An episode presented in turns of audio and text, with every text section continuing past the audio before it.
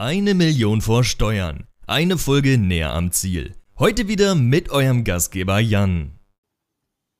Eine Million vor Steuern, Folge 7. Heute mit Josh vom Instagram-Kanal Finanzelite. Hallo Josh, schön, dass du dir die Zeit genommen hast. Moin Jan, schön, dass ich hier sein darf. Gerne doch. Ähm, heute soll es um drei Themen gehen. Ähm, das Ganze ist gar nicht mal so fokussiert. Wir wollen über verschiedene Themen quatschen und mal gucken, wohin uns die Reise entführt. Das sind die Themen Instagram, Investieren und auch Spekulieren.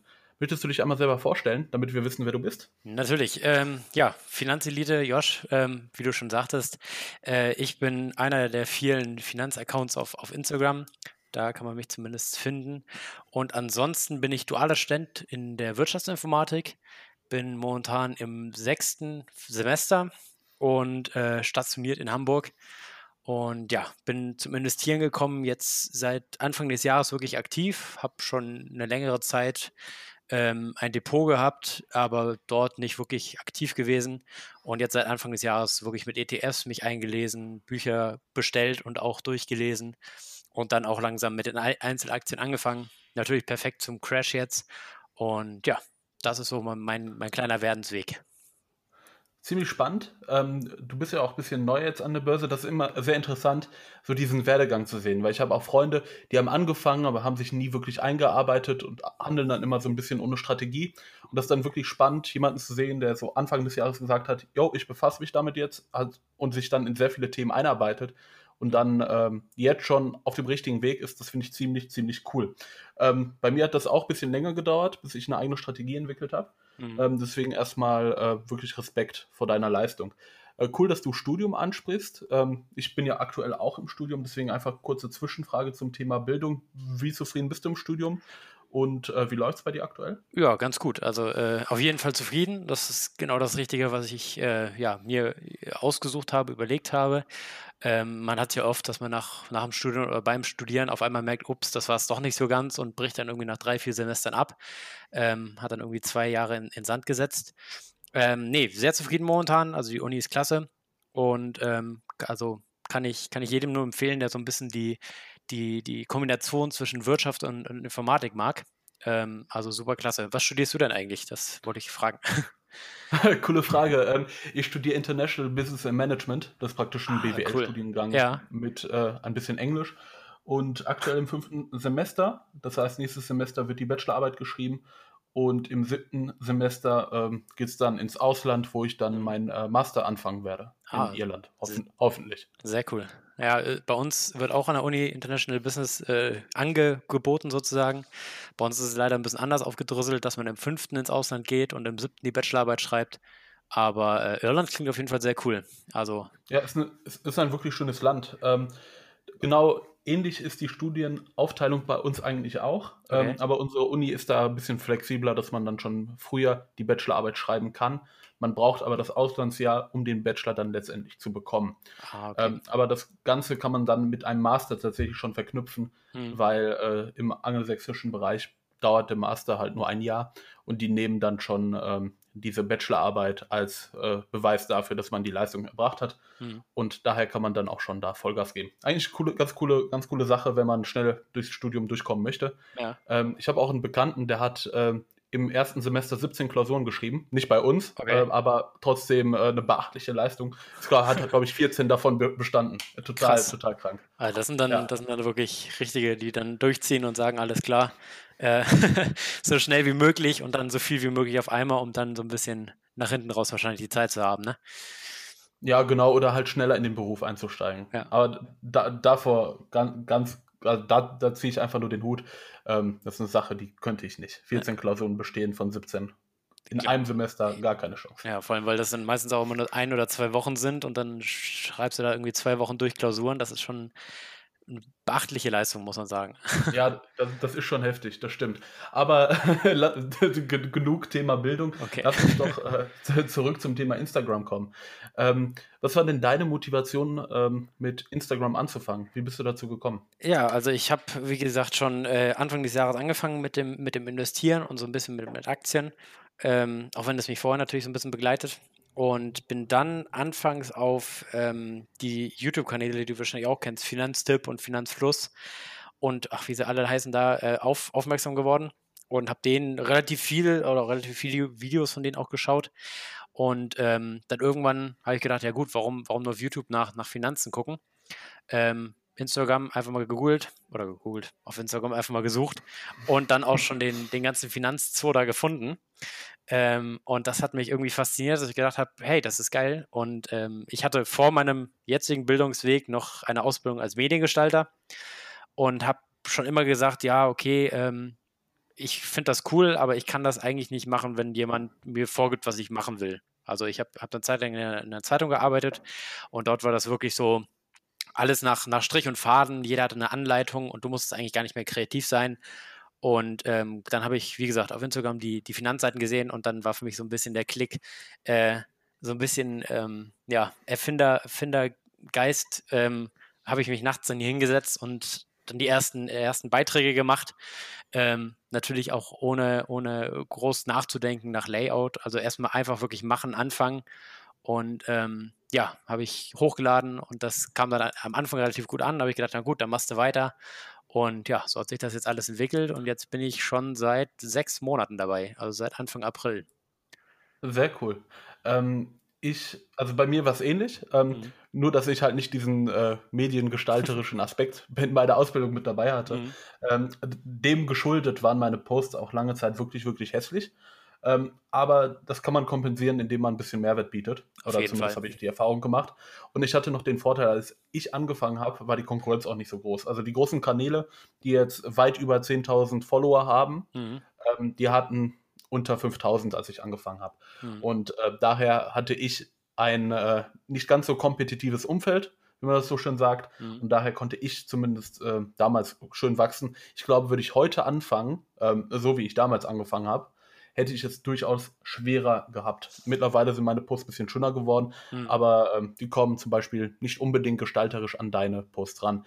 Ähm, möchtest du mir verraten, was du für Tools benutzt, äh, wenn du deine Posts erstellst? Ja, äh, gerne. Danke erstmal für das, für das positive Feedback. Ähm, das nehme ich sehr gerne auf.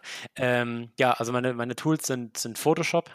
Ich bin, wie gesagt, durch meine, meine vorherige äh, meinen vorherigen Arbeitsweg sozusagen mit Photoshop, InDesign, und allen möglichen Grafikprogrammen gesegnet zum Glück. Ähm, habe da sozusagen auch äh, gute Kenntnisse drin und benutze die, ähm, um auf deine vorherigen äh, Sachen nochmal zurückzukommen, als ich angefangen hatte, und äh, da gehörst du wahrscheinlich auch um, um, ungefähr in die Sparte, ähm, da waren so Kanäle wie der Dividendenhunter oder Aktiengramm, die hatten 1000, 1000 Abonnenten, glaube ich.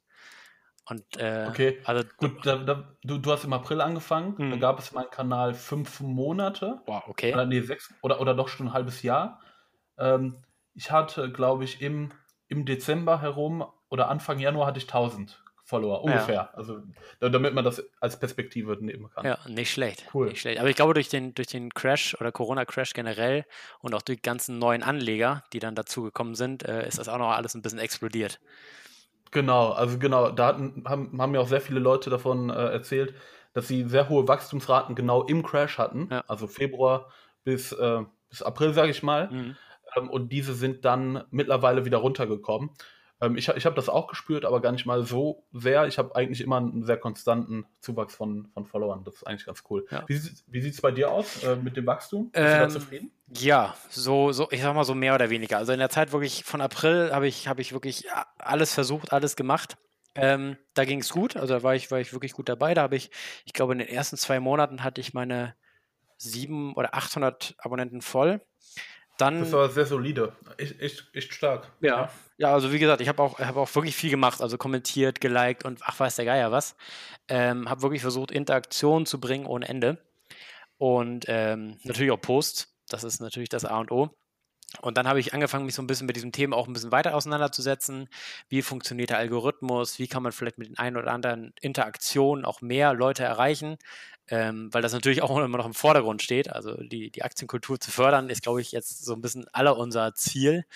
Ähm, und äh, ja, dann äh, wurde es im Juni, hatte ich meine Klausurphase im vierten Semester. Da hatte ich fünf Klausuren in fünf Tagen. Da war es ein bisschen ruhiger davor. Und dementsprechend habe ich da so ein bisschen stagniert bei 1050 ungefähr. Und ja, jetzt seit drei, vier, drei Wochen ungefähr bin ich wieder richtig aktiv. Also auch wieder mit sechs, sieben Stories in, pro Tag und wirklich jeden Tag ein Post oder alle zwei Tage ein Post. Und ähm, dann, ja, jetzt inzwischen geht es wieder. Jetzt bin ich, glaube ich, bei 1490, 1480, irgendwie sowas. Ähm, aber es ist sehr, sehr angenehm, der, der Wachstum, sage ich jetzt mal. Also es gibt ja viele Kanäle, die wirklich von 0 auf 100 schießen oder die dann von großen Kanälen gepusht werden und wo man dann wirklich merkt, alles klar, der hatte gestern noch 1000 oder da hat er 5000 Abonnenten. Ähm, ja, das stimmt. Da macht es dann wirklich eher die, die, die äh, ja, Vernetzung, die Partnerschaften aus. Und ähm, was ich nicht schlecht finde, also wenn man, wenn man so große Kanäle als Partner hat, finde ich super. Und ich glaube, das ist auch wichtig heutzutage, weil es ist ja immer ein Social Media und da kann der soziale Aspekt natürlich nicht zu klein kommen. Ja, sehe ich auch so. Ähm, ich mag dieses zwanghafte äh, Repost nicht so gerne. Ja. Ähm, da habe ich auch schon mit ein paar Leuten drüber gesch geschrieben. Also äh, dieses, ja, ich muss jetzt unbedingt seinen Post teilen, nur weil er was Neues hochgeladen hat. Mhm. Ähm, das finde ich ein bisschen Quatsch. Wenn man das machen möchte, klar, warum nicht? Ähm, für mich persönlich ist das nichts. Mhm. Ähm, aber mal abgesehen davon, finde ich Instagram ziemlich spannend. Ähm, also auch was die ganze Community angeht, mhm. ähm, aber auch was so eigene Wachstumsstrategien angeht. Ähm, weil im Grunde genommen ist das ja nichts anderes wie an der Börse. Man sucht sich irgendwas, was zu einem passt und versucht dieses Ziel zu verfolgen und irgendwann muss man mal checken, funktioniert das, funktioniert das nicht. Mhm. Du hast angesprochen, kommentieren, viele Beiträge teilen. Mhm. Ähm, das sind auch so Dinge, die habe ich oft gemacht und mache ich teilweise immer noch. Mhm. Ähm, ich, ich muss zugeben, Beiträge kommentieren, dafür habe ich mittlerweile nicht mehr so die Zeit. Ja. Ähm, aber wenn, wenn du jetzt nochmal neu starten müsstest oder wenn jetzt dein bester Freund neu startet, welche Tipps würdest du dem mit auf den Weg geben? Ähm, ja, ich würde sagen, lass es. Nein, würde ich nicht. ähm, momentan, man muss wirklich, man muss wirklich, ähm, ja, wirklich schauen, in welcher Sparte man sich ansiedelt. Also ähm, ich habe Vergleichswert, ein Kumpel von mir, der ist, der ist im Feuerwerk-Business unterwegs und äh, der hat jetzt angefangen, mit Feuerwerk auch wirklich auf Instagram so ein bisschen mit den, mit den Leuten da zu interagieren. Und dort geht es gut, weil dort die Sparte einfach nicht so überfüllt ist.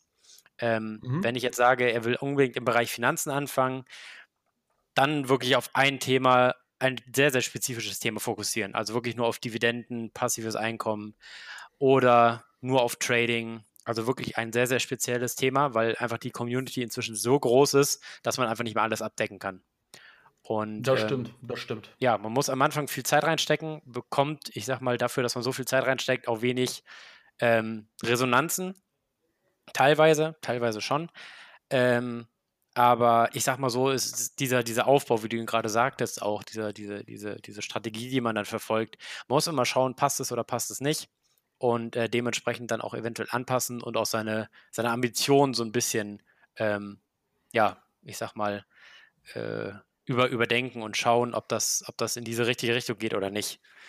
Ähm, aber genau. als Tipp wirklich Stimme kann ich sagen, qualitativen Posts, Interaktion mit anderen Leuten und ich glaube, am Anfang ist dieses Kommentieren von anderen Kanälen, das bleibt nicht aus. Man muss, glaube ich, einfach wirklich ja. interagieren mit den Leuten, weil es ist ein soziales Definitiv. Medium. Ja, und ähm, auch total wichtig, man, man sollte sich auch auf dieser Plattform Freunde suchen. Mhm. Gut, Freunde ist jetzt so ein bisschen, bisschen brutaler Begriff, denn meistens sind es halt eher ein bisschen Bekanntschaften, ja. weil ähm, oftmals sieht man die Person nicht wirklich im Real Life. Ähm, zum Beispiel jetzt aus meinem persönlichen Umfeld, ich verstehe mich ganz gut mit dem Dividendendoktor, mhm. dem Marvin. Ähm, mit dem habe ich, glaube ich, seit einem halben Jahr wirklich persönlichen Kontakt regelmäßig. Mhm. Da tauscht man sich halt dann äh, dementsprechend anders aus. Ähm, oder aber auch ähm, so ein Dividendenkobold, der, der Ryan zum Beispiel, ist eine Person, mit, äh, mit der ich mich auch regelmäßig austausche. Und das, das tut gut. Und auf der anderen Seite ähm, schaffst du es dadurch, dass die Personen dich halt öfters mal erwähnen und dadurch wächst man dann natürlich auch, weil äh, die Community des anderen dann auf dich aufmerksam wird. Ja, ähm, aber, aber das ist halt auch so ein so sowas, was das entwickelt sich einfach. Also das kann man auf gar keinen Fall erzwingen. Und ähm, deswegen, wie siehst du das ähm, auf Instagram? Was sind so deine langfristigen Erf äh, Ziele? Hast ähm, du da ähm. dir irgendwas gesetzt, konkret, oder, oder bist du da so offen? Ja, also ich am Anfang habe ich mir wirklich was gesetzt, da habe ich auch in die, in die, in die Bio reingeschrieben, dann und dann und dann die und die Abo-Zahlen. Ähm, mhm. Aber inzwischen, ähm, ja, ich, ich kämpfe wirklich um jeden. Ähm, Versuche auch jedem, der dann folgt, sozusagen qualitativ guten Content zu bieten, ähm, was natürlich auch äh, ja, Sinn der Sache ist, weil sonst kann man das äh, Folgen ja auch lassen. Ähm, äh, ja, das Ziel langfristig ist wirklich so viel wie möglich zu erreichen. Und wenn ich jetzt wirklich eine Zahl sagen müsste, wären natürlich die magischen 10.000. Das wäre natürlich, also das Nonplusultra, wenn man die irgendwann erreicht, wäre schon ein sehr, sehr großer Meilenstein. Ähm, bin ich momentan leider noch ein bisschen weit entfernt, aber was nicht ist, kann ja noch kommen. Also da ist ja genau, und das ist ein, ein, ein sehr cooles Ziel, was du dir da ausgesucht hast. Mhm. Ähm, das Ziel habe ich mir am Anfang, glaube ich, gar nicht mal so aktiv gesetzt, aber nachdem sich das entwickelt hat, äh, muss ich sagen, das ist was, was mich jetzt auch angefixt hat und ich möchte die jetzt auch erreichen. Ja. Ich habe mir das Ziel jetzt auch konkret bis April gesetzt, nächstes Jahr, okay. ähm, am besten um meinen Geburtstag herum. Ähm, ich bin jetzt bei knapp 7300 ungefähr ähm, und deswegen denke ich, das könnte ein realistisches Ziel sein. Ähm, aber ich lasse mich da auch überraschen. Also ich bin da wirklich offen für alles. Ah, ich glaube, du, vielleicht noch. Ja, du wirst es, glaube ich, vor mir erreichen sogar. ja, aber was nicht ist, kann ja noch werden. Ne? Also stimmt. jetzt mal ganz realistisch äh, gesehen, du brauchst nur einen Post, der viral geht und ähm, ja. dann könntest du mich sogar relativ schnell überholen. Also, ja, aber dafür brauchen wir wirklich auch schon dann die Leute, also sowas wie, wie Dividende oder Finanzkrogo, die einen da reposten. Und, und ja, da muss man dann immer schauen, sind das die Leute, die einen reposten und wie viele Leute sind dann bei deren Community, genau. die dann rüberwandern. Ähm, genau. Also, ja. Also jetzt mal, jetzt mal äh, weg von dem Thema noch Follower. Das letzte Thema, was ich ansprechen möchte, ist äh, das Gewerbliche hinter Instagram. Ja. Hast du da schon irgendwas angefangen? Würdest du sowas verfolgen? Oder sagst du so von dir aus, das äh, ist nichts für dich? Ähm, ausschließen würde ich es nie. Ich habe den Instagram damals mit dem Ziel sozusagen äh, äh, erstellt, ja, natürlich die, die Aktienkultur so ein bisschen in Deutschland zu fördern, dadurch Follower generieren. Ähm, und wenn es nicht ist, also wenn ich jetzt auch noch meine 300 Follower hätte, dann äh, wäre es für mich ein ganz gutes Tagebuch gewesen. Ähm, öffentliches mhm, Tagebuch sozusagen, so, ja. wo man einfach seine Erfolge so ein bisschen ähm, ja, gliedert, die dann andere mitkriegen können. Ähm, da war jetzt nie so der Gedanke, ja, jetzt muss ich mit der und der Reichweite die und die, die und die Erträge machen. Ähm, daher habe ich da jetzt auch noch nicht wirklich ein Ziel. Also ich habe gesehen, manche Leute haben ähm, dass sie, dass sie diese, diese Banklinks, also Consorsbank oder Charity Public, mhm. ähm, die Depots immer wieder bewerben, um da sozusagen so ein bisschen Profit zu schlagen. Ähm, andere Leute machen irgendwelche, äh, wie, wie heißt denn das? Ähm, Shoutouts? Auch, ja. Shoutouts auch noch eine gute Idee. Ähm, ich meinte solche, solche, ähm, wie nennt man das denn? Boxen? So, so, also so, so digitale Produkte, nenne ich es jetzt mal, die, die für Anfänger mhm. gedacht sind oder auch für Fortgeschrittene, um damit sozusagen. Ach, Kurse meinst du? Ja, genau, Kurse. Genau, fiel okay. mir nicht ein. äh, genau, das damit sozusagen so ein bisschen Geld zu verdienen. Aber es, es, war für mich jetzt noch nie so, noch nie so in greifbarer Nähe. Also ich, ich versuche den Leuten da qualitativen Content zu bieten. Wenn sich natürlich irgendwann die Möglichkeit ergibt, immer her damit. Also ich sag mal so, Essen muss bezahlt werden. ähm, genau, aber ja, wie schaut es denn bei dir aus? Ich habe ich hab gesehen, du hast schon zwei E-Books gemacht. Und coole, coole Frage. Ja. ähm, ich muss dazu sagen, ich habe jetzt mein ähm, Gewerbe Anfang August gegründet. Mhm. Ähm, das firmiert, also ich bin Einzelunternehmer und das Ganze firmiert unter dem Namen Birkner Medien. Ich bin Jan Birkner, der Name ist irgendwie naheliegend. Ja. Und ähm, da, darunter verbirgt sich praktisch mein Instagram-Account. Mhm. Dort, ähm, du hast Affiliate-Links zu Banken angesprochen. Mhm. Die habe ich mit dabei. Die werden bei mir aber hauptsächlich nicht wirklich so ag aggressiv promoted. Okay. Das liegt einfach darunter, ähm, also, oder das fällt darunter, dass eigentlich jeder, der mir folgt, eigentlich schon ein Depot hat, weil mein Content nicht dieses Anfängerniveau bedient, sondern eigentlich schon dieses, diese Klientel hat, wo Leute eigentlich nur reinschauen, wenn, wenn sie auch wirklich Aktien im Depot haben. Mhm. Ähm, deswegen, Depots, die sind dabei, ja. Ich verdiene damit aber nicht wirklich Geld, weil die Leute sich darüber kein Depot machen. Ähm, dann habe ich Affiliate-Links zum Beispiel noch mit Exporo. Ich weiß nicht, ob ihr das sagt. Das ist eine, ähm, das ist ja, eine Art ja. Crowd-Investing-Plattform für Immobilien. Mhm. Ähm, das wird bei mir beworben.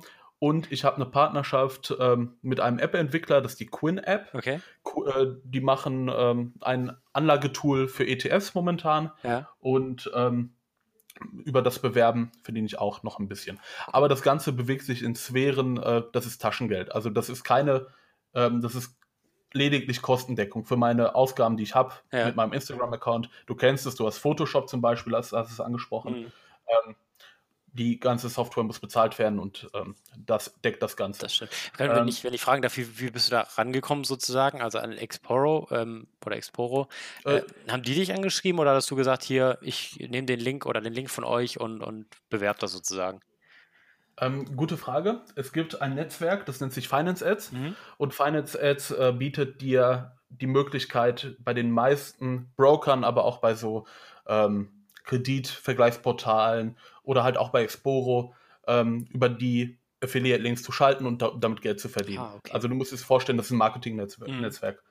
Und äh, da hast du eigentlich alle mit dabei und dann ist das relativ easy. Okay, dann bist du auch darüber an die App gekommen, sozusagen, also an die Quip-App. Nee, nee, das, das war, äh, das, das, das war eher so ein, äh, ich habe die App gesehen, habe mich mal mit, dem, äh, mit den Entwicklern kurz geschlossen mhm. und äh, da ist jetzt auch mehr als nur ein Werbedeal bei rausgesprungen. Äh, man ver versteht sich da auch privat super gut. Ja. Ähm, und deswegen ist es alles so ein bisschen so ein Geben und Nehmen und das ist dann wirklich ähm, auf privater Ebene dann entstanden. Mhm. Cool. Ähm, ich war auch schon bei denen mal im Podcast, mhm. wenn man da irgendwie reinhören möchte. Das ist Quinn Essence, nennt sich das Ganze. Mhm. Quinn wie die App und danach Essence. Und das war äh, eine der letzten Podcast-Folgen auf jeden Fall. Das war ziemlich cool. Und daher ist auch äh, der Podcast ins Leben gerufen worden, mhm. weil, ich das, weil ich so viel Spaß hatte bei dem Podcast, dass ich sagte, ja, ich brauche auch einen eigenen. Glaube ich, glaube ich. Ich bin auch schon die ganze Zeit am Überlegen und mit dem Gedanken am Spielen.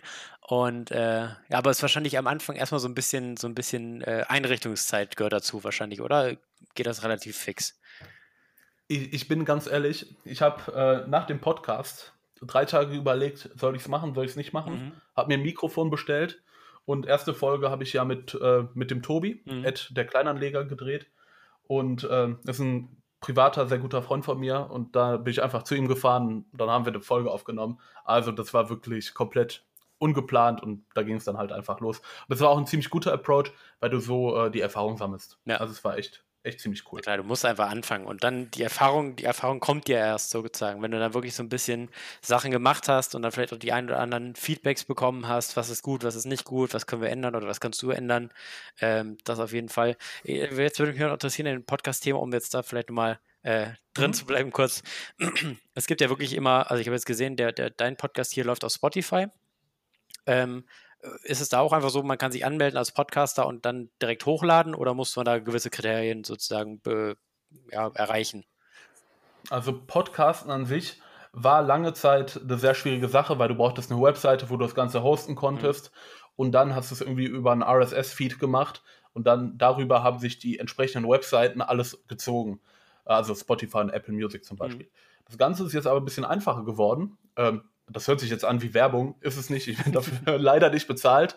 Ähm, es gibt eine Plattform, die nennt sich Anchor, mhm. ähm, also wieder Anchor auf, auf Englisch.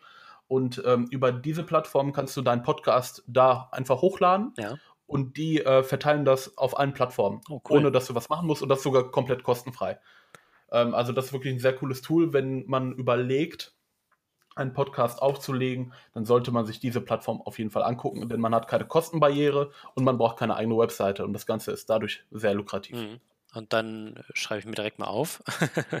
und dann äh, das ist eine gute Idee. hier über, über Zenker Street oder Zenker STR, da ist dann die. Zencaster. Ah, Zencaster, okay, danke dafür. das ist dann ja, sozusagen äh, dein, dein Tool dann zum, zum Aufnehmen der einzelnen Gäste. Genau, zum Aufnehmen, genau, also ich habe äh, Skype getestet, mhm. das war mit Christian, das war vor drei Folgen, glaube ich. Äh, da haben wir Skype getestet, das war eher schlecht als recht, ja. ähm, aufgrund der Audioqualität und seitdem ist eigentlich Zencaster wirklich äh, meine, meine, mein Lieblingstool dafür. Perfekt. Können die Leute ja direkt nochmal vergleichen mit den einzelnen Episoden. genau, genau, das geht geben. ziemlich gut. ja. Ähm, aber genug zum Thema Social Media und Instagram. Mhm. Ich, will auch noch mal äh, aufs Thema Investieren zu sprechen kommen. Sagen, sind wir schon über 20 ähm, Minuten am Reden und noch keine einzige Finanzfrage. ja, Katastrophe. ähm, wenn wir jetzt über Investieren reden, ähm, was ist genau deine Anlagestrategie und äh, wie bist du zu dieser gekommen? Mhm. Oder, oder vielleicht bevor wir darüber reden, ja. wie bist du überhaupt zum Investieren gekommen? Weil du hast angesprochen, dass du dir ähm, angeguckt hast ähm, im Internet, Finanztipp hast du angesprochen, ja. Finanzfluss. War das der Anfang oder gibt es da noch eine Vorgeschichte? Ähm, also der, der, der allererste Anfang, wo ich das erstmal mit Aktien in Berührung gekommen war, ähm, ja, war schon ein bisschen her. Das war 2012, 2013. wo dann so ein bisschen dieses mit dem Bitcoin aufflaute. Ähm, da war so der erste Gedanke, ah, man könnte sich ja mal ein Depot machen und äh, darüber so ein bisschen investieren. Ähm, habe mir dann auch diese, diese Demo-Depots, kostenlosen Depots, diese ganzen Apps, die dann gibt, ähm, runtergeladen und auch so ein bisschen äh, überlegt und geschaut, wie kann man damit investieren. Aber mit echtem Geld war da nie, nie Gedanke drum, weil dann habe ich mir gedacht, ah nee, das ist doch dann nur was für Broker und, und richtige Fachmänner. Ähm, und dann habe ich Mitte letzten Jahres, ähm, bin ich bei uns in der, in der Uni, gibt es einen Börsenverein, in den bin ich eingetreten, Ach, cool. weil das für mich sozusagen war alles klar, wenn, wenn die Profis das nur können und ich in der Uni bin und dann eine Verbindung zu beidem schaffen kann, dann wäre das super. So, habe ich mich da, da eingeschrieben und dann letztes Jahr leider durch die ganzen Klausuren und durch die, durch die, äh, ja, ich sag mal, schwereren Semester nicht wirklich viel gemacht. Und dann Ende dieses letzten Jahres habe ich wirklich gesagt, so, nächstes Jahr, da setzt du dich dran und wirst du richtig aktiv. Ähm, ich weiß nicht, darf ich hier Werbung machen dafür? wenn ihr einen Börsenverein ja, habt, machen. Alles gut. wenn ihr einen Börsenverein an der Uni habt, geht da rein, das ist super geil. Also Shoutout hier an Finex, vielleicht hört das jemand. Ähm, und genau, habe gesagt, 2020 wird mein Jahr. Ich, ich starte durch und will wirklich so ein bisschen da mit, mit interagieren. Und wir haben auch eine Depotgruppe, also wir haben so ein Depot auf Wikifolio, ähm, in dem wir sozusagen so ein bisschen, äh, ja, ich sag mal, investieren und versuchen da gute Performance zu reißen.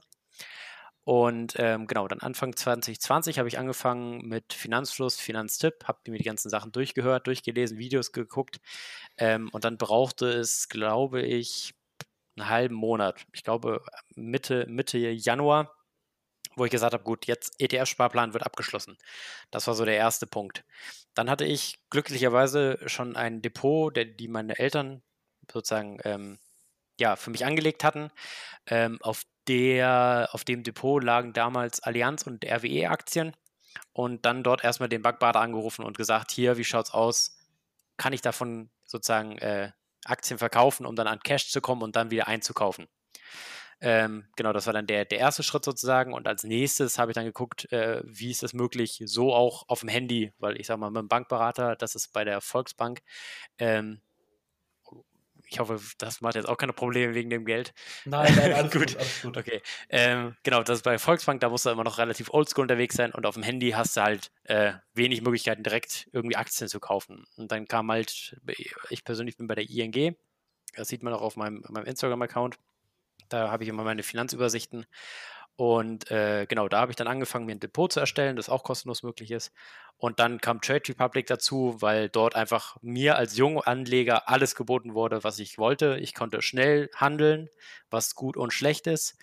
Ähm, ich konnte kostenlos handeln, also so gut wie kostenlos, natürlich 1 Euro Ordergebühren. Und ich konnte ähm, ja, die Übersicht auf dem Handy haben. Ich konnte sozusagen jeden Tag reinschauen, wenn ich Bock hätte. Ähm, was, ich weiß nicht, wie es bei dir ist. Also bei mir ist es leider so, seitdem ich diese App habe, äh, ist meine Bildschirmzeit gefühlt nur noch in dieser App ähm, und auf Instagram. Also äh, wie schaut das bei dir ja, aus? Cool, dass, wirklich cool, dass du das ansprichst. Ähm, ist bei mir ähnlich. Ähm, ich benutze aber auch noch wirklich viel die Consorsbank. Ah, okay. Das heißt, ich bin mhm. auch sehr viel in der App, vor allem weil da mein Hauptdepot liegt. Ja. Ähm, bei, bei der Trade Republic li liegt mein äh, spekulativeres Depot. Okay. Mhm. Und weil aktuell, aktuell die äh, China-Aktien, zum Beispiel so eine BYD, ziemlich gut oh, laufen, ja. habe ich aktuell sehr viel Spaß äh, mit, diesem, mit diesem Trade Republic Depot. Ähm, bist du, bist du bei BYD drin? Oder? Ja, bin ich. Äh, aber jetzt auch erst seit zwei Wochen. Okay. Ähm, und das Ganze hat mir dann auch schon, bis jetzt schon eine Rendite von 30 Prozent gebracht. Boah, also, das hört man gerne. War, war, schon nicht schlecht. Aber leider nur eine kleine Position. Ja. Ähm, das habe ich nämlich immer in meinem Trade Republic Depot, so, da kommen nur spekulativere Aktien rein und werden dafür relativ klein gewichtet. Ähm, noch eine Frage zum Börsenclub. Ja.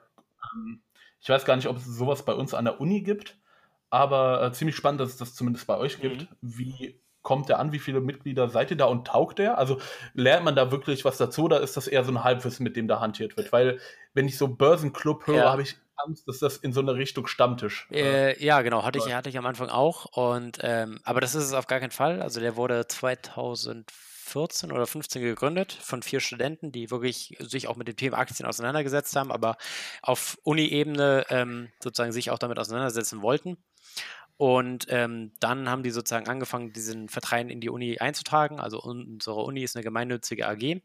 was schon mal ganz cool ist, dass deine Uni sozusagen eine AG ist. Ähm, und dort ist es sozusagen ein eingetragener Verein. Und die haben sich sozusagen dann auch direkt als Dachverband die BVH, ich weiß nicht, ob dir das was sagt. Äh, nee, sag mir gerade. Bundes, Bundesverband, äh, ich muss, ich muss mal kurz, ich, ich google nebenbei mal. Ähm, genau, den haben sie sich sozusagen als Dachverband dazugeholt und ähm, haben seitdem sehr klare Strukturen und sind auch immer auf dem, ähm, auf deren, auf deren Hauptversammlung drauf. Und mhm. äh, genau, das ist der Börsenverband, äh, Bundesverband der Börsenvereine. Genau. Also das Ach, ist cool. schon, das ist schon eigentlich sehr professionell und wir bauen das dann immer selber auf. Also es wird von Studenten geführt, von älteren Semestern meistens. Ähm, und dort ist dann wirklich, wir haben eine Depot, eine Depotgruppe, wo man dann, ich sag mal, so eine Art Stammtisch immer hat. Das haben wir momentan sonntags immer. Da treffen wir uns auf Discord und, und redet dann einfach frei Schnauze los. Und ähm, dann haben wir immer wieder äh, Expertenvorträge wir hatten schon, da wir in Hamburg sind, äh, mehrere, ich sag mal, höherrangige äh, Unternehmer bei uns. Also einmal, ähm, oh, wer war denn alles da? Wir haben, wir haben immer einen Tag im, im Jahr, das ist der Börsen, Börsentag sozusagen bei uns. Und da kommen dann verschiedene Keynote-Speaker, die sozusagen bei uns im, im Dockland, ähm, ich weiß nicht, ob der das was sagt. Äh, ich, ich war schon mal tatsächlich mal in Hamburg, ja. aber Dockland sagt mir. Das ist dieses äh, schräge Gebäude dieses, also was direkt am Hafen steht und wie so ein, Tra ein Trapez nicht, aber wie so ein, wie so ein. Äh, ah, okay, ja, ja, doch. Ja. Weißt du, was ich meine? Ja, ich weiß. Ja, genau, das ist, da haben wir sozusagen, ist unsere Uni drin und da ist immer der Börsentag. Und äh, genau, da machen wir dann immer oder auch Vorträge. Also wir haben dann verschiedene Vorträge, die dann ausgearbeitet werden von Leuten aus den Börsenvereinen. Also ich sag mal so, es wird schon professionell behandelt und es ist aber eher auch für, für Einsteiger, Leute, die sozusagen zum ersten Mal wirklich in Berührung kommen und auch ähm, in der Uni äh, sich schon mal ein bisschen Vorwissen bilden wollen, bevor es dann wirklich ins Berufsleben geht. Und man kennt es ja, man hat das erste Mal Gehalt auf dem Konto und dann kommt der Bankberater um die Ecke und sagt, hier, oh, ja. hast super Geld verdient, äh, wir müssen das und das und das machen. Und dann hast du eine Riester-Rente und drei Lebensversicherungen und äh, weißt gar nicht, was du da, was du da äh, ja, bekommst am Ende, aber hast schön, ja, weiß ich nicht, 200, 300 Euro im Monat abgezwackt. Deswegen, ja, also der ist schon, schon echt gut unterwegs, sage ich mal so. Finde ich, find ich ziemlich cool. Mhm. Äh, ich habe gerade mal geguckt, äh, bei uns an der Hochschule gibt es das leider nicht. Ähm, aber eigentlich auch halb so wild. ich habe äh, mit, mit Instagram ja auch so ein bisschen meine, meine eigene Welt oder Community geschaffen. Ja. ähm, und was mich jetzt interessiert, du bist jetzt über diesen Börsenclub da reingekommen, mhm. hast mit ETF-Sparplänen angefangen.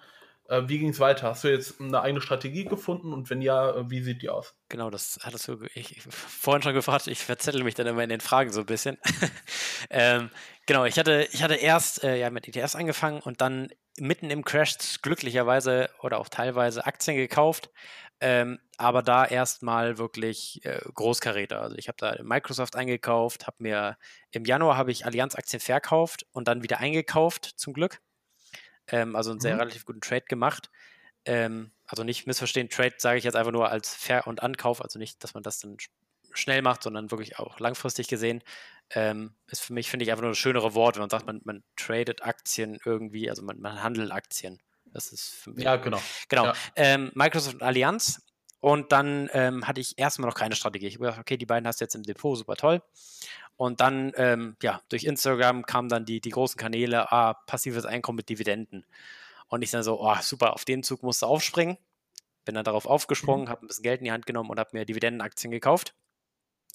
Ähm, Welche? Genau. Oh, Unilever, Welche? Johnson Johnson, ähm, Cisco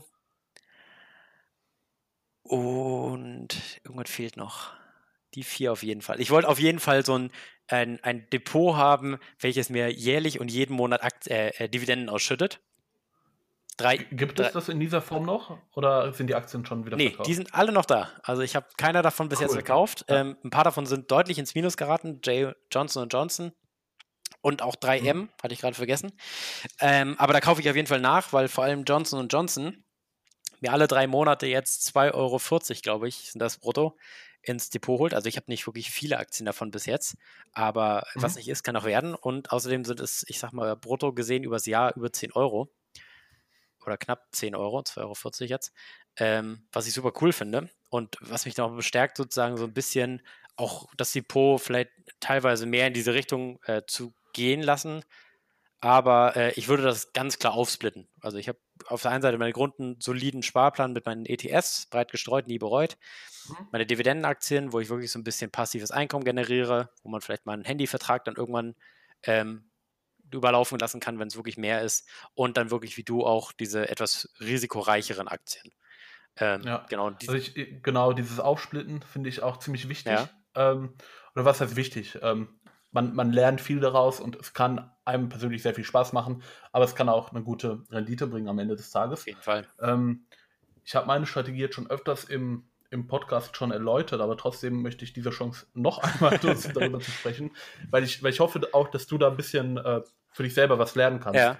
Und zwar ähm, habe ich auch diese klassischen Dividendenwerte. Du hast angesprochen, Johnson Johnson habe ich dabei, mhm. ähm, eine Unilever habe ich dabei. Ähm, aber ich finde es viel wichtiger, anstatt nur auf Dividenden zu schauen, auch wirklich aufs Dividendenwachstum zu schauen. Ja. Weil ähm, dadurch findest du zukünftige Dividendenperlen, die zwar jetzt eher noch so im Bereich Wachstum angesiedelt sind, aber wahrscheinlich in 20 oder 30 Jahren äh, dir sehr gute Erträge bringen werden. Und da hast du ja schon mit Microsoft einen sehr guten Kandidaten im Depot. Mhm. Ähm, Ausschüttungsquote von unter 1% oder knapp 1% aktuell steigert die Dividende dafür in in, im Durchschnitt 10% mhm. pro Jahr. Also da muss man sich ein bisschen äh, exponentiell vorstellen, was passiert, wenn das Unternehmen ähm, jedes Jahr die Dividende um 10% steigert. Irgendwann wird es halt sehr viel Spaß machen. Ähm, Ähnliches gilt zum Beispiel für Apple. Ich nenne jetzt gezielt nur Blue Chips, weil man äh, sonst eventuell un unüberlegte Käufe tätigen würde und das möchte ich nicht. Das, das ist auch gar keine ja. Anlageberatung. Ähm, aber zum Beispiel aus dem europäischen Bereich gibt es eine ASML, die bauen äh, Systeme zur Halbleiterherstellung mhm. und sind mit 100 Millionen knapp, äh, 100 Milliarden auch kein, äh, kein, kein Fliegengewicht mehr, aber haben auch eine äh, tolle äh, Erhöhung der Dividenden pro Jahr. Also das sind coole Werte mhm. und ähm, da kassierst du jetzt nicht wirklich hohe Dividenden, aber dafür dann in zehn Jahren und ich glaube, das macht dann auch langfristig sehr viel Spaß. Ja. ich finde ähm, find auch so Werte gut, die jetzt gerade sehr, sehr unter die Räder kommen. Wenn ich mir so eine BASF oder so eine Bayer mal angucke, mhm. Ah, die beiden, die haben es ziemlich schwer getroffen, finde ich. Also äh, ich hatte jetzt ja. letztens einen Artikel von der, vom BASF CEO in meiner Kapital. Ähm, auch noch so ein kleines Gimmick, was ich von meinem Börsenverein kriege. Ähm, und äh, die sagten auch, also momentan kommen die wirklich stark unter die Räder und die müssen auf jeden Fall umstrukturieren. Aber ich denke, mit, ähm, ich weiß jetzt nicht genau, genau, wo der Wert liegt, aber es ist schon ein guter Wert, finde ich, ähm, kann man diese Aktie momentan sehr, sehr günstig einsammeln, um dann später, wenn die wirklich wieder ein bisschen gestiegen ist, ähm, auch deutlich gute, gute Dividendenrenditen zu erhalten. Und die haben ja auch jetzt über die letzten Jahre immer erhöht, soweit ich das mitbekommen habe. Ja, da bin ich äh, tatsächlich gar nicht immer so im Thema. Deutsche Aktien sind immer so ein bisschen außerhalb von meinem Radar, außer wenn ich sie jetzt irgendwie im Depot habe. Ja. Äh, da fällt zum Beispiel eine Vonovia äh, runter oder eine Nemetschek zum Beispiel. Ähm, aber diese Turnaround-Spekulationen sind ja praktisch das, was der, äh, was der Großmeister Warren Buffett immer gepredigt hat. Okay, vielleicht ist nicht äh, Turnaround-Spekulation, aber diese, diese Value-Plays sind ja genau das, was ähm, Warren Buffett immer, immer getan hat. Und auch wenn ähm, jetzt diese Chemie-Aktien vielleicht gerade gar nicht mal so im Trend sind. Mhm. Das kann alles wiederkommen und ähm, deswegen kann es in gewissen Portfolios Sinn machen, sich äh, auf solche Spekulationen mal einzulassen. Mhm. Ähm, ich weiß nicht, ob ich persönlich mir als breites, mir, mir daraus ein breites Portfolio-Fundament bauen wollen würde. Ja. Ähm, aber ich glaube auch nicht, dass du da jetzt einen Großteil davon in, in eher solche Turnaround-Spekulationen investiert hast, oder? Nicht unbedingt, nee. Also ähm, ich ja, habe genau, äh, dachte ich mir. ja, ich habe so ein, zwei wirklich doofe Aktien gekauft. Am Anfang wirklich habe ich gemerkt, alles klar, das war, das war super dumm. Also wenn du als Beispiel mal einfach irgendeine Aktie googelst und dazu kein wirklich seriöser Beitrag kommt, dann hast du ja immer diese Börsennews, Finanznachrichten, whatever es auf Google gibt. Mhm. Und dann kommen immer so, so reißerische, reißerische Titel wie diese Aktie wird um 1000 Prozent steigen und diese Aktie bis Ende des Jahres 4000 Prozent und noch hat sie keiner entdeckt und ach, weiß der Geier was. Ähm, da habe ich wirklich am Anfang zwei, dreimal Griff ins Klo gemacht. Ähm, aber, aber wenn ich kurz unterbrechen ja. darf, cool, dass du das ansprichst, weil ähm, so die letzten Folgen äh, habe ich immer so über das Thema Fehler gesprochen. Ja. Und das ist wirklich super cooles Ding, weil das hat noch keiner angesprochen. Ähm, möchtest du das vielleicht ein bisschen ausführen und vielleicht mal ins Detail gehen, welche Aktien du da gekauft hast? Kann ich. Denen das dann am Ende nicht so gut ausgegangen ist. Kann ich gerne machen. Also, ähm, ja, als, als, ich sag mal, Aktionärsanfänger muss man wirklich aufpassen, äh, was tut man und wem hört man zu. Und äh, bei mir ja. ist es wirklich, äh, ja, ich sag mal drei, ich habe wirklich drei Premium-Aktien, die könnten nicht mal ins Dirk Müller Premium Aktiendepot. ähm, und äh, genau, also ich kann, ich kann ja mal, ich kann mal aufhören. Wichtig, Spoiler, diese Aktie nicht kaufen. Ähm, genau, äh, erste ist American Iris. American Iris Inc. habe ich gekauft, ähm, weil es, wie gesagt, auf einer Finanznachrichtenseite stand, oh, super geil. Und ich mir gedacht habe, oh, super geil, dann kann ich die doch kaufen, ne? Ja, ist blöd gelaufen. Die sind jetzt bei minus 60 Prozent. Ähm, und ja, man, man, man muss immer aufpassen. Also ich habe mich vorher auf jeden Fall, ich habe vorher auf jeden Fall geschaut, wie sind die äh, aufgestellt. Also ich bin wirklich nicht, ich bin schon blauäugig rein, aber nicht so krass. Ähm, wie sind die aufgestellt? Was haben die für ein Geschäftsmodell? Wie sieht das aus? Aber für mich war das in dem Moment schlüssig. Was haben die gemacht? Äh, American Iris ist ein Unternehmen, welches Chipkarten herstellt und die du hinters mhm. Handy klemmen kannst in deine Hosentasche, um die Strahlung abzuhalten. Ah, und okay. eventuell wird es nochmal ein Thema mit 5G man weiß es nicht. Ähm, aber ja, momentan, wie gesagt, minus 60 Prozent. Ich behalte sie im Depot. Entweder wird es wirklich ein Mahnmal meines Depots ähm, oder die Aluhutträger auch wenn es jetzt nicht so, nicht so korrekt ist, die, die helfen mir das da wieder so ein bisschen die, die Strahlung abzuwehren und diese Aktie nach oben zu heben. ähm, genau, also, aber ich sag mal so, lieber mache ich die Fehler jetzt, als wenn ich irgendwie 50 bin, meine 100.000 gespart habe und dann kommt Günther, mein Nachbar. Ähm, Shoutout an alle Günthers. Ähm, und sagt mir, diese Aktie muss unbedingt kaufen, investiere da mal 10.000 Euro rein und dann hast du mal minus 60 Prozent ja. mit 10.000 Euro. Da sind dann kleinere Summen deutlich angenehmer. Ähm, ja, sich genauso wie du, ja. das stimmt. Hast du denn, hast du denn auch so eine Und, Karteileiche, sage ich jetzt mal, bei dir drin? Äh, Karteileichen werden bei mir grundsätzlich immer aussortiert. Ah, okay. Ähm, allerdings, ich war bei Wirecard mit dabei. Oh. Ähm, aber, aber oh, oh, oh, ich habe na, hab nach dem äh, KPMG-Report schon verkauft. Oh, sehr gut. Heißt, ähm, ich hatte da einen äh, Ausstieg von, keine Ahnung, knapp 90, 95 Euro oder so. Oh, ungefähr. Okay. Ähm, trotzdem 40% Verlust gemacht habe. Ah, auch nicht. Ähm, aber zum Thema Wirecard, äh, da, ist ja, da ist ja immer das Ding, wann verkauft man? Ja. Und das ist mir auch wirklich sehr wichtig, weil nach dem KPMG-Report hat sich sehr vieles abgezeichnet. Wenn ein Wirtschaftsprüfer schon sagt oder indirekt sagt, yo, da stimmt irgendetwas nicht. Mhm. Sie haben es natürlich so da nicht reingeschrieben. Aber sie haben da schon ein paar Dinge reingeschrieben, die wirklich verwundern ja. oder die, die einen verwundern müssen. Das eine sind Dokumente, die nicht ausgehändigt worden sind mhm. an den Wirtschaftsprüfer oder die nicht verfügbar waren. Wenn ich eine Sonderprüfung beauftrage, dann habe ich eigentlich in der Regel alle Dokumente, sonst mache ich so eine Sonderprüfung in der ja. Regel gar nicht. Das zweite, die Firma aus Indien, die man gekauft hat. Mhm. Man weiß nicht oder man konnte KPMG nicht sagen, wer der Verkäufer war. Wie kann man denn 100 Millionen irgendwohin überweisen, ohne zu wissen, wer der Verkäufer ist? Ja. Also, warum, warum, bin, warum bin ich dann nicht der Verkäufer oder der Käufer? Warum können die sich auf mein Depot oder mein Konto überweisen? Warum müssen das immer genau, indische Firmen ja. sein? also, also das war wirklich abstrus, was da drin stand. Ja. Und ähm, zu der Zeit bis hin zum, äh, zum Bilanzskandal, der dann öffentlich wurde, habe ich auch versucht, so ein bisschen die Community dahin zu locken, so, yo, guckt euch mal bitte diesen Report an, lest da mal wirklich, äh, was da drin steht. Mhm. Hat eher Medium funktioniert, viele kleine Anleger haben da wirklich sehr viel Geld verloren, ja. was sehr, sehr schade ist.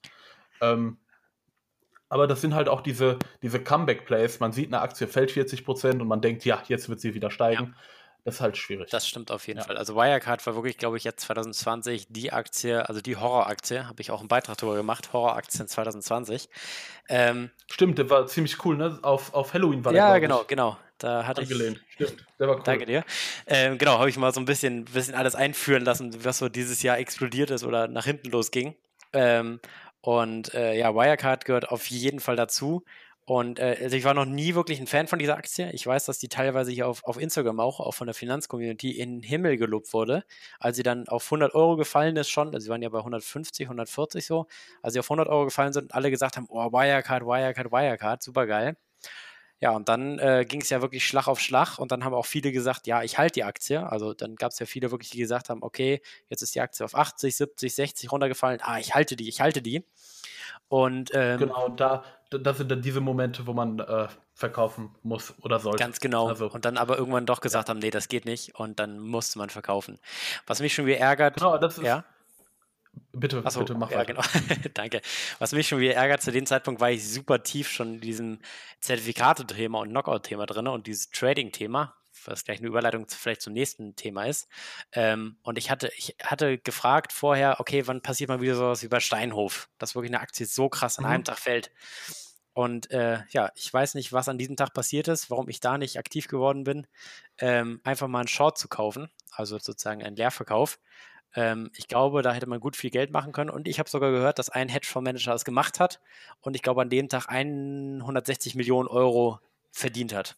Also richtig viel Geld. Ja, nicht nur ein, nicht nur ein Hedgefondsmanager, sogar ein äh, Reddit-User. Ich weiß nicht, ob du Reddit ja, kennst. Ja, kenne ich. So eine, mhm. Cool. Äh, auf jeden Fall, da hat auch einer massiv Geld oh, verdient. Oh, krass. Also also an dem Tag konnte man gut Geld verdienen. Problem ist, nach dem ersten Abverkauf, nach dem Bilanzskandal gab es ja auch keine, äh, keine Zertifikate nee, mehr. Stimmt. Die wurde ja also auch dann, teilweise ausgesetzt, die Aktie vom, vom Handel. Genau. Und da ist, man hätte es wirklich beim KPMG-Bericht direkt wissen müssen und da hätte man sagen müssen, alles klar, ich stelle mich jetzt auf, lass die Aktie nochmal 20, 30 Euro nach oben gehen, aber die wird tot gehen irgendwann. Also jetzt nicht so krass ja. tot gehen, aber, aber sie dann, wird fallen. Ja. Ähm, aber jetzt mal weg vom Thema Wirecard. Mhm. Ich glaube, glaub, die Leute können es auch gar nicht ich mehr hören. Ich glaube nicht. Ich glaube, das Thema ist wirklich durch, durch dieses Jahr. Ja. ähm, aber, aber, jetzt nochmal, du hast angesprochen, äh, Thema Spekulation mhm. oder Zertifikate. Ähm, vielleicht, weil die, die Zeit wird knapp, vielleicht ja. ein paar äh, nochmal spannende Worte, wie du da ins Thema gefunden hast und äh, wie du da bisher Erfahrung sammeln konntest? Ähm, ja, also ich habe ich hab wirklich so ein zweischneidiges Schwert äh, erlebt bis jetzt. Ähm, das Thema Zertifikate, ich habe mich da eingelesen viel, habe da ein, ein, zwei Bücher gelesen und auch online viele Artikel sozusagen über die einzelnen Berichte. Und ähm, auf Trade Republic gibt es ja zum Glück die, was heißt zum Glück, die, die Möglichkeit, schnell Zertifikate zu handeln. Ähm, mhm. Spoiler an der Sache ist es wirklich nicht für Anfänger. Also du kannst mit einem zu großen Hebel wirklich von jetzt auf gleich alles verlieren. Ähm, und ähm, ja, da, da bin ich sozusagen rangekommen, habe dann nach diesem ersten Crash sozusagen mit Long-Hebeln oder Long-Zertifikaten gearbeitet, also auf steigende Kurse gesetzt bei Aktien, bei Airbus zum Beispiel. Und die sind ja im Mai gut nach oben gegangen, weil es dann hieß, ah ja, äh, Coronavirus ist, ist nicht so schlimm und man kann wieder reisen und hier und da und habe damit auch gut verdient. Also ich hatte mein Depot zeitweise auf Trade Republic bei plus 50 Prozent. Mhm. Habe dann unterschätzt leider, dass Aktien auch wieder nach unten gehen und habe leider unterschätzt, dass auch manche Aktien wie Airbus länger am Boden bleiben und ähm, dann trotzdem weiter auf Long spekuliert. Die Aktie ist natürlich nach diesem äh, phänomenalen Aufstieg auch irgendwann wieder gefallen, also wie es Aktien nun mal so tun. Und ja, dann wurden ein, zwei Knockout-Schwellen erreicht. Natürlich das ganze gewonnene Geld wieder weg. Ich mir gedacht, okay, machst du nicht nochmal, aber dann ist es dieser Punkt wie im Casino. Wenn du einmal verloren hast, dann fixt es sich so ein bisschen an. Ah, komm, mit dem nächsten Trade kann ich es wieder raushauen. Und äh, ja. da bringt das ganze Eingelesen nichts. Wenn du eine gewisse Zeit Blut geleckt hast bei Knockout-Zertifikaten, leider ähm, wirst du sehr emotional. Und das darf einfach nicht sein. Also du wirst jederzeit an der Börse genau. rational bleiben. Und äh, genau, deswegen wichtig, Risikomanagement bei Knockouts und wichtig mit den Instrumenten arbeiten, mit Limit Orders und Stop Losses. Und ja. Und ähm, auch wenn man mal auf die Schnauze fällt, wenn man äh, wirklich denkt, dass man da erfolgreich werden kann, dann nicht aufhören, nee. sondern äh, weitermachen. Ganz genau. Das äh, zeigt auch ganz gut. Ich war bei, bei plus 50 Prozent, bin dann auf minus 18 Prozent runter in meinem Depot, habe mich dann im vorletzten Monat bis zum 2.9., also vom 1.8. bis zum 2.9., äh, auf plus 20 Prozent wieder hochgearbeitet und ähm, ja, momentan, dann hat mich leider so der Nasdaq ein bisschen erwischt, hat es mich dann wieder runtergehauen und momentan, äh, ja, dümpel ich so ein bisschen bei, bei 15% im Minus rum. Ähm, hab aber, mhm. ich sag mal, jetzt durch die US-Wahlen und auch durch die Jahresendrallye, denke ich mal, wird es wieder nach oben gehen. Und für mich habe ich natürlich gesagt, äh, Risikomanagement, ich bin jetzt natürlich auf die Longs, die ich jetzt gesetzt habe, angewiesen. Also was heißt angewiesen? Ich habe sie gesetzt und natürlich sind sie auch gut im Plus momentan. Ähm, aber ich arbeite natürlich mit Stop Loss, also die werde ich immer hinterher setzen und ähm, dementsprechend dann den Gewinn mitnehmen und so mein Depot ja. hoffentlich wieder rausheben. Und ich habe gesagt, sobald ich bei plus minus null bin wieder, ähm, ja, werden Knockout-Zertifikate erstmal deutlich weniger gehandelt. Ähm, das war wirklich so ein bisschen dieser, dieser Aktienanfang, dieses äh, Reinkommen mit Sachen. Und auch hier sage ich wieder, selbst wenn ich alles Geld verloren hätte, lieber ich mache es jetzt mit wenig Geld. Also als Student, als dualer Student hat man jetzt nicht allzu viel Geld, ähm, als würde ich es wirklich später tun. Also als würde ich wirklich in 20 Jahren erst mit der Börse anfangen und dann die ganzen Instrumente kennenlernen und dann setzt mal statt 50 Euro oder 100 Euro mal eben 1000 oder 2000 Euro. Ähm, Shoutout an der Stelle ja. an Investment Dennis. ich weiß nicht, ob du das mitbekommen hast, ob du dem folgst. Nee, habe ich nicht. Nee, oh, hab also ich das nicht. ist eine ganz, ganz, ganz tragische Geschichte. Aber äh, genau, also wie gesagt, es ist nicht zu an. Für, für das doch mal, für das doch mal noch mal kurz aus mit der Geschichte. okay. Hört sich jetzt okay. genau, also der, der Investment Dennis, ähm, Mr. Mr. Crash Ducks, ähm, ja, ist äh, jemand, der Knockout-Zertifikate gefühlt inhaliert hat und dann teilweise sehr, sehr, sehr tief da drin stand und ähm, ich glaube letzten Monat knapp 2000 Euro versenkt hat. Oh, ähm, also richtig, richtig Geld gelassen hat. Und ähm, dann dann hatte er jetzt wieder ein bisschen Geld, hat auch wieder ein bisschen Plus gehabt und ähm, ja, dann war er gut im Plus, hätte, sag ich mal, aufhören können, aber dann kommt natürlich dieses Emotionale an der Börse und man sagt, man kann ja mehr mhm. haben, man kann ja mehr haben. Ja.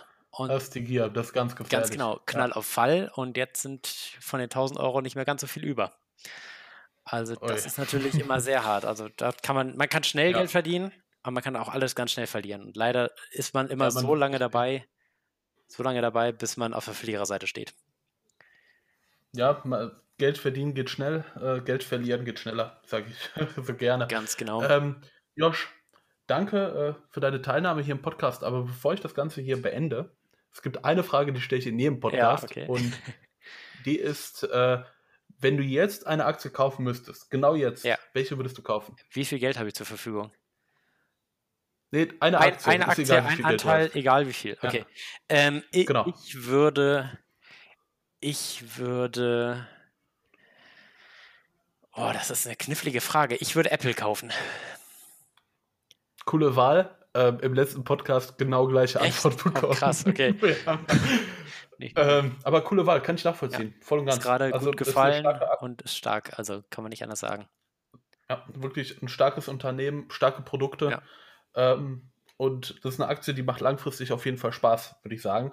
Äh, das Ganze hier an dieser Stelle nochmal keine Anlageberatung. Auf gar keinen Fall. Ähm, also ich, ich bedanke mich bei dir, Josh. Ich bedanke mich. Äh, diese 52 Minuten sind gerade echt schnell vorbeigegangen. Auf jeden Fall. Also wir hätten jetzt und, auch noch, äh, mal eine halbe Stunde dranhängen können. Also denke ich auch. Ähm, also ich glaube, es lag auch daran, dass wir über die Bildung noch ein bisschen abgeschw äh, ich sind. Aber es war ja, aber es war wirklich sehr cool. Ja. Ich möchte mich nochmal hier bei dir bedanken.